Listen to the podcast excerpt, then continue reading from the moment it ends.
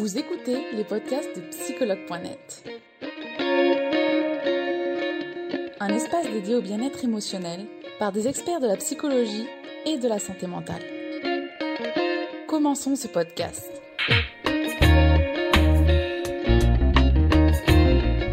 Alors bonjour à tous, je m'appelle Anne Fransuré, je suis psychologue, coach en psychologie positive, auteur et formatrice à Nice euh, dans les Alpes-Maritimes où je reçois en thérapie individuelle, de couple et familiale, à mon cabinet. Je propose aussi des téléconsultations.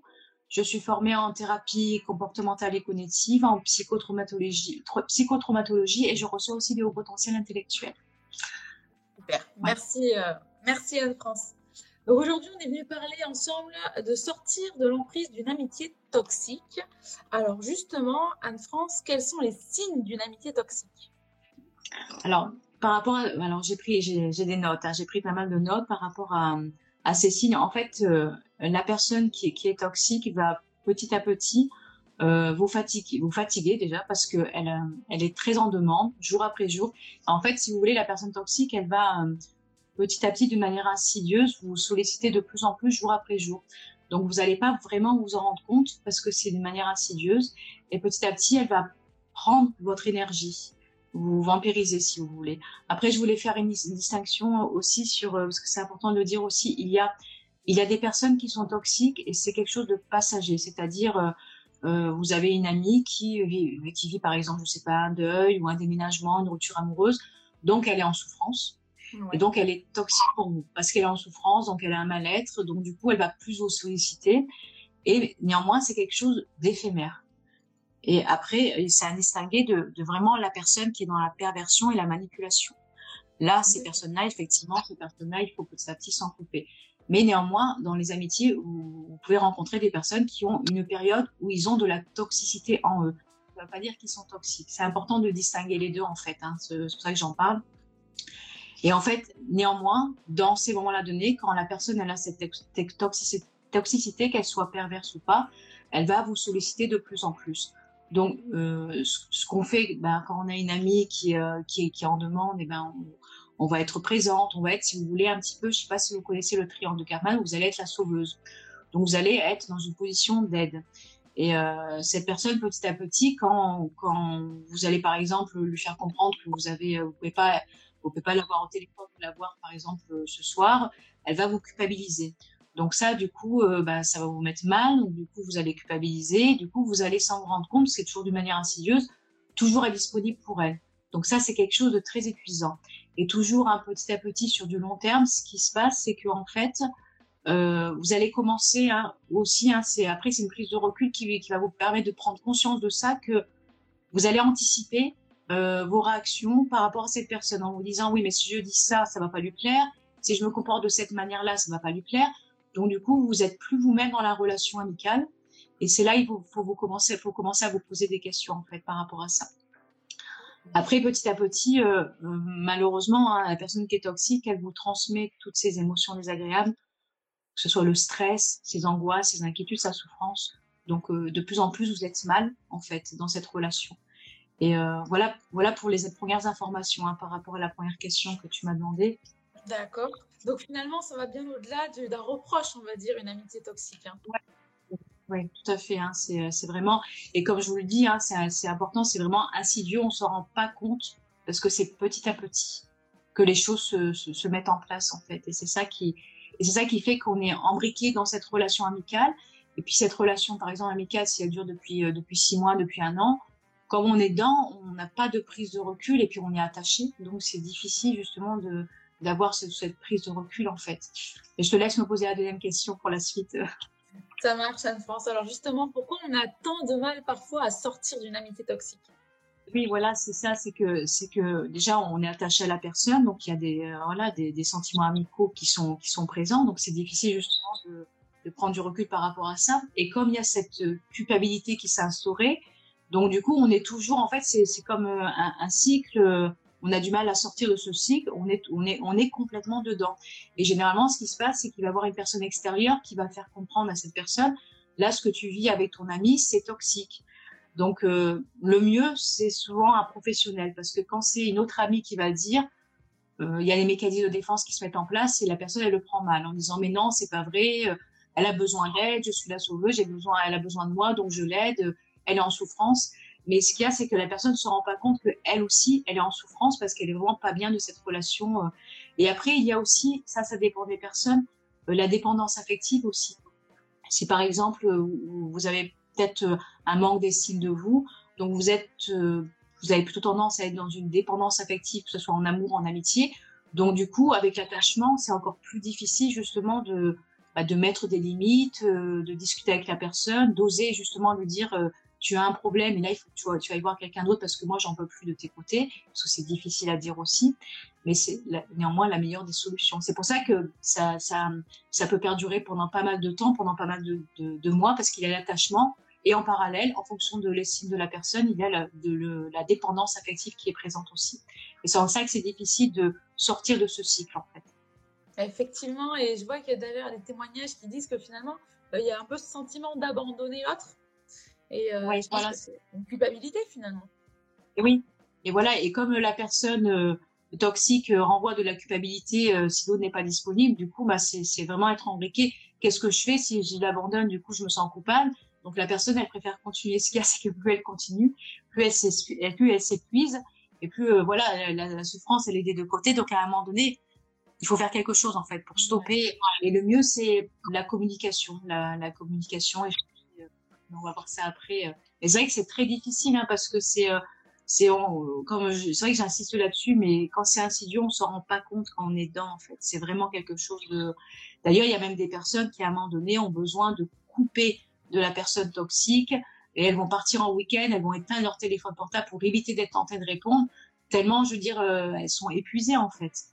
Et après, en rentrant de week-end, euh, c'est initier justement l'action, échanger avec cette personne, ce qui n'est pas évident. Donc souvent, ce qui est conseillé, c'est de parler à la personne avec une autre personne, une troisième personne. Merci, euh, merci Anne-France déjà pour tes conseils.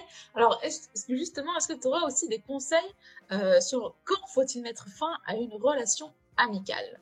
Alors là-dessus, moi j'ai noté vraiment un mot, un mot clé, bah, c'est vraiment le plus important quand vraiment à un moment donné vous, la souffrance prime sur euh, le plaisir que vous avez à voir cette personne.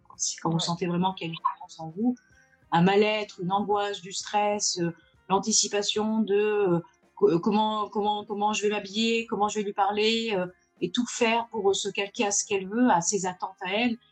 Et que bah là c'est qu'il y a vraiment un gros souci. C'est qu'en fait vous, vous, faites ça parce que vous voulez être toujours la sauveuse et vous culpabilisez de pas le faire mais du coup vous fermentez totalement à cette personne et c'est pas possible. Donc quand la souffrance prend dessus c'est là il faut vous dire euh, stop. Il faut vraiment euh, stopper la relation discuter faire une coupure. Alors comme comme j'ai expliqué si c'est quelqu'un qui est dans la perversion la manipulation là c'est vraiment coupé définitivement et quand c'est quelqu'un à moins que ce soit une personne dans la perversion qui fait un travail sur sur elle avec une psychologue. Ça peut arriver. Voilà. Donc, mais quand c'est quelqu'un qui a hum, une toxicité passagère, euh, là, euh, là, lui faire comprendre d'aller voir quelqu'un, d'échanger avec quelqu'un et euh, de, de pas fermer les portes définitivement, de d'ouvrir les portes par la suite quand il ira mieux. Parce que parce que l'amitié, c'est aussi savoir écouter l'autre et, voir que l'autre aussi est en souffrance, a besoin de faire une pause. Quand la l'amitié est vraiment est vraiment euh, profonde et sincère, l'autre. Et puis d'ailleurs, ça peut vous aider. Essayez de vous dire que ça va l'aider la, la, personne, en fait, votre ami, ça va l'aider de, si vous lui dites, euh, là, j'ai besoin de faire une pause parce que moi, j'en peux plus de ta souffrance, j'essaye de t'écouter, je fais mon maximum pour toi et tu es toujours dans cette souffrance, je suis désolée pour toi, mais là, il faut aller voir quelqu'un. Là, j'ai besoin de faire une pause, de pas te voir pendant quelques temps. Donc, du coup, ça va être un facteur déclenchant pour elle. Et du coup, elle va initier l'action pour aller voir un thérapeute. Donc, dites-vous, c'est vous aider, mais l'aider aussi elle en premier de le faire si ça peut vous aider pour le faire. D'accord. C'est intéressant parce qu'on a des témoignages du coup Anne-France. Euh, nous, on a Elia qui nous dit il y a des amis des fois qui aspirent notre énergie rien qu'à les entendre se plaindre jour et nuit. Est-ce que finalement aussi ça c'est sain de rester avec des personnes qui se plaignent jour et nuit? Euh, ou alors finalement est-ce qu'on peut accepter ces personnes et juste avoir une bonne distance avec elles? Finalement j'imagine que c'est un, tout à chacun, chacun fait comme il veut mais voilà c'est ça. C'est vrai que faut aussi faut poser la question est-ce que cet ami euh, qui, qui, se plaint du matin au soir, euh, bah, si d'emblée vous l'avez euh, connu comme ça dans l'amitié que vous avez construit avec cette personne, posez-vous la question qu'est-ce qui vous plaît chez cette personne finalement? Parce que c'est vrai quelqu'un qui se fait sans arrêt, qui a beaucoup de nuages et pas beaucoup de soleil, qu'est-ce qu'elle, qui fait qu'elle reste dans votre vie en fait?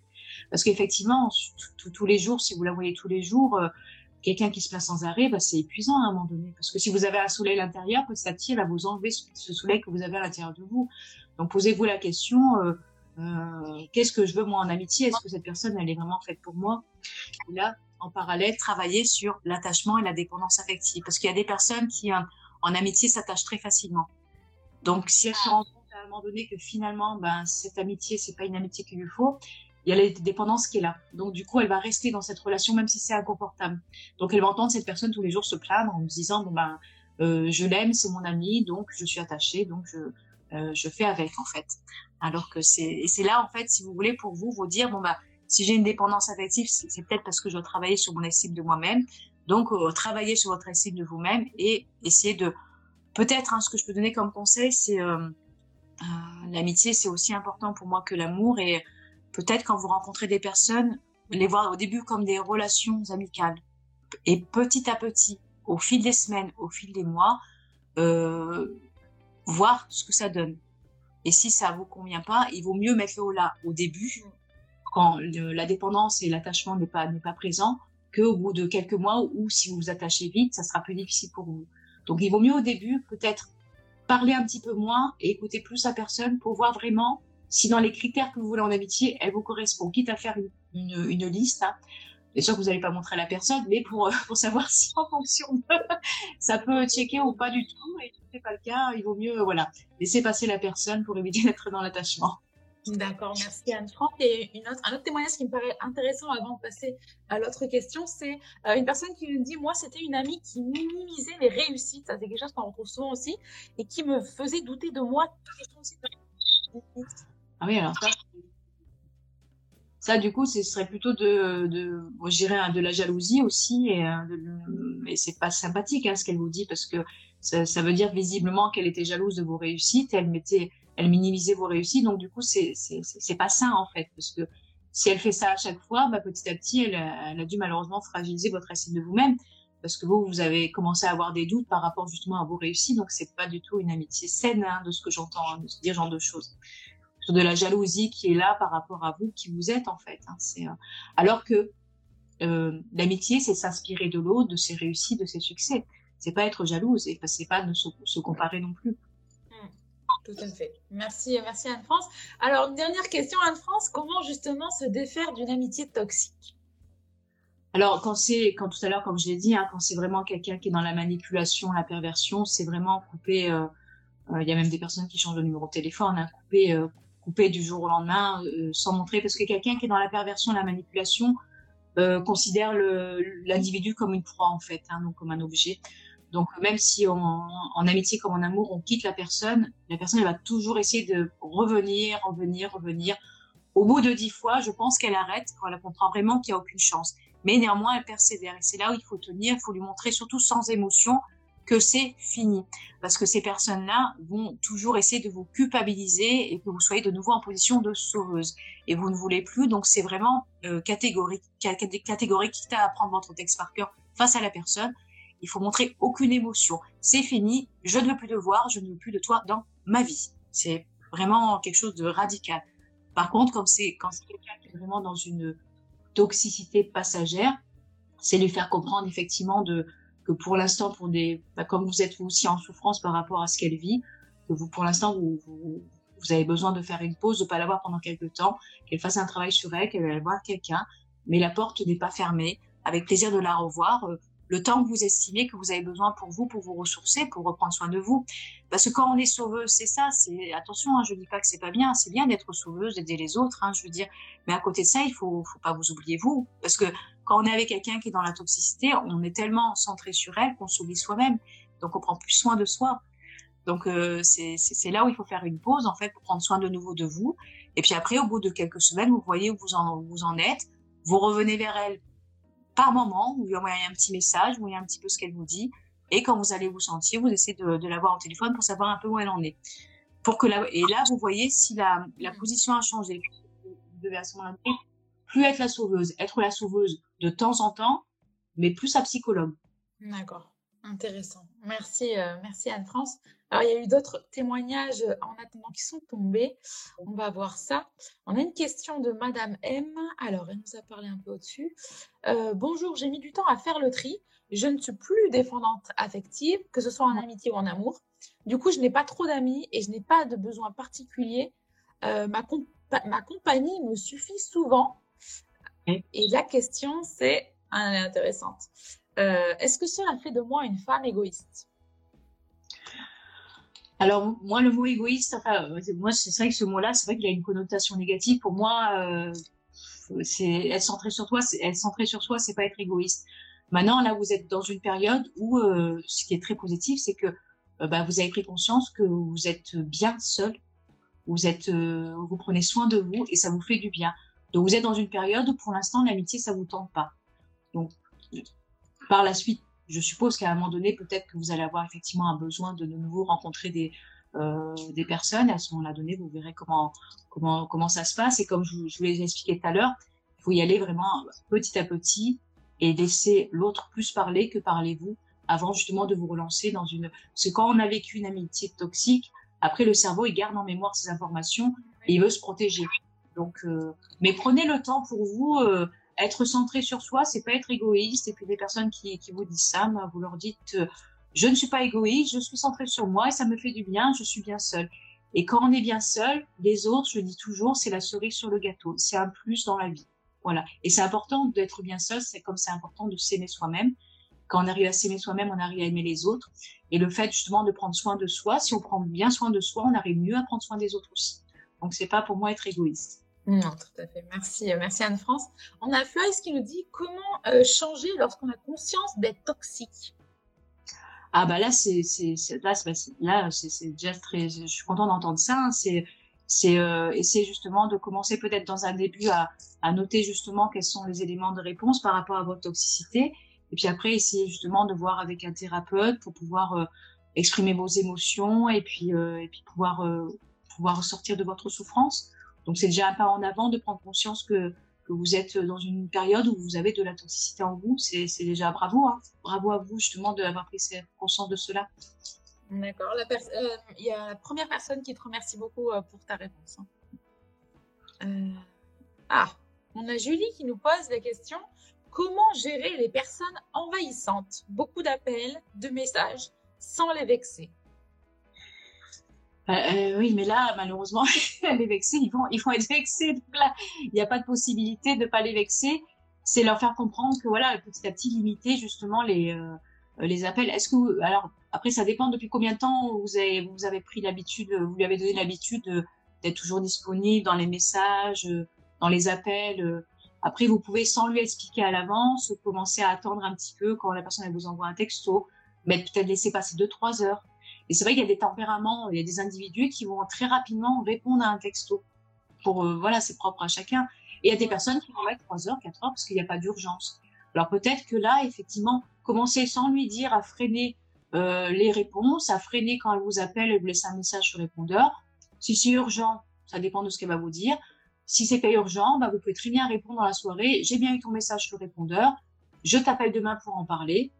Et après, le lendemain, effectivement, vous préparez à ce qu'elle vous dise, euh, parce que si elle n'a pas l'habitude, mais pourquoi hier, tu n'étais pas, tu m'as pas répondu rapidement, tout ça?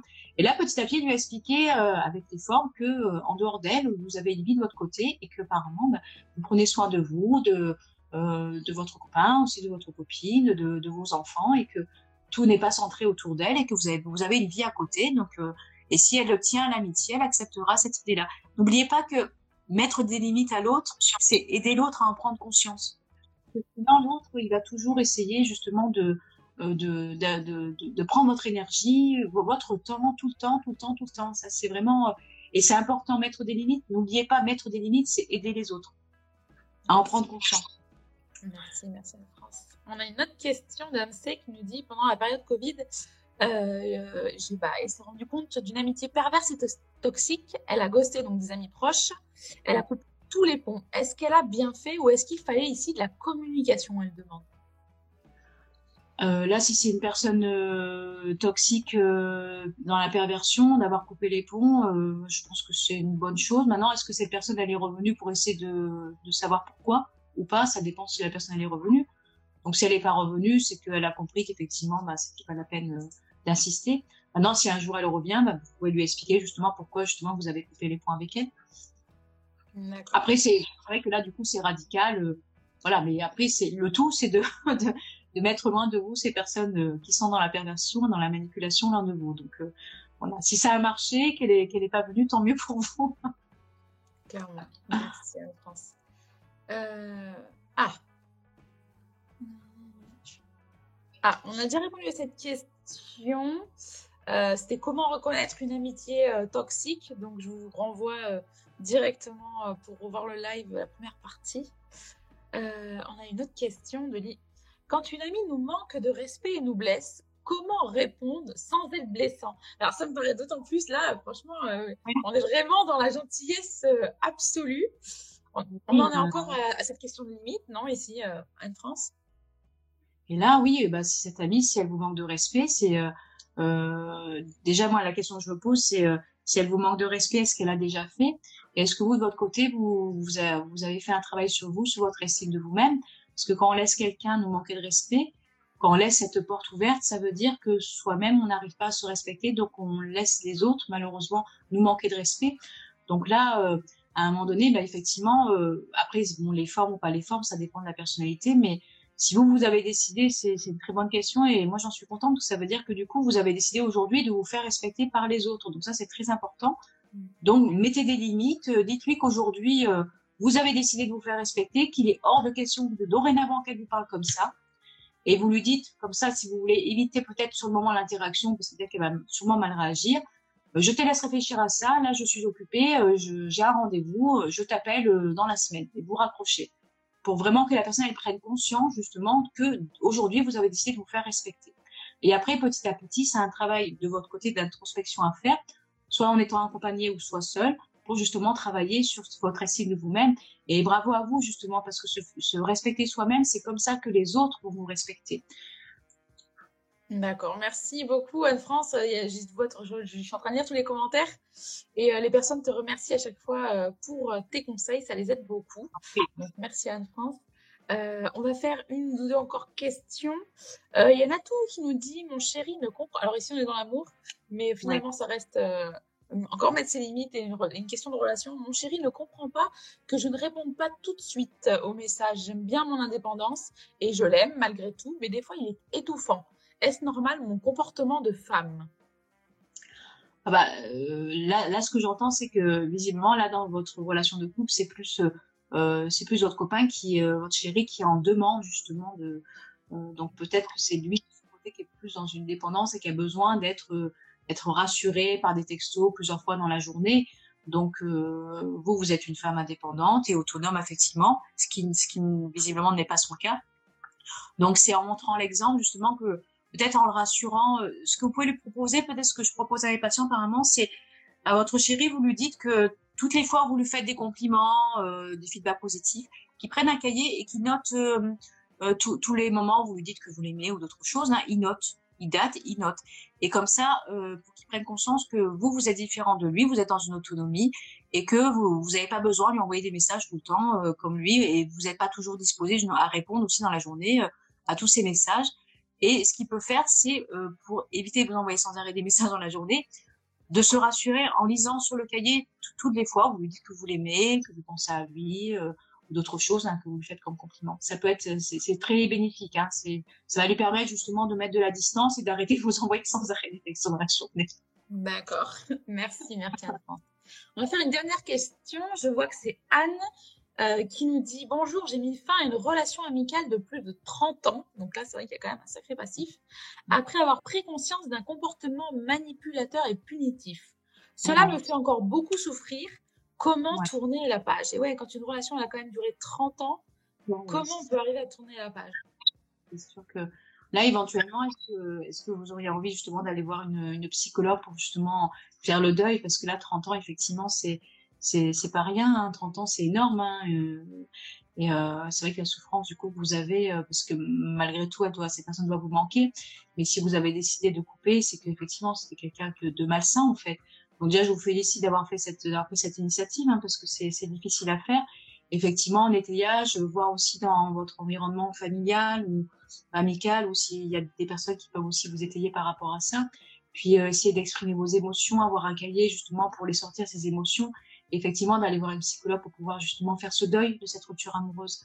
Hein, parce que c'est important de pouvoir faire ce deuil et ne surtout ne pas vous culpabiliser. C'est aussi c'est important de ne pas se culpabiliser parce que c'est c'est une démarche difficile à faire de mettre fin à une relation. Donc en tout cas, bravo à vous, parce que bon, ben, 30 ans avec une personne dans la manipulation, vous devez être, je pense, apaisé de plus l'avoir dans votre vie néanmoins.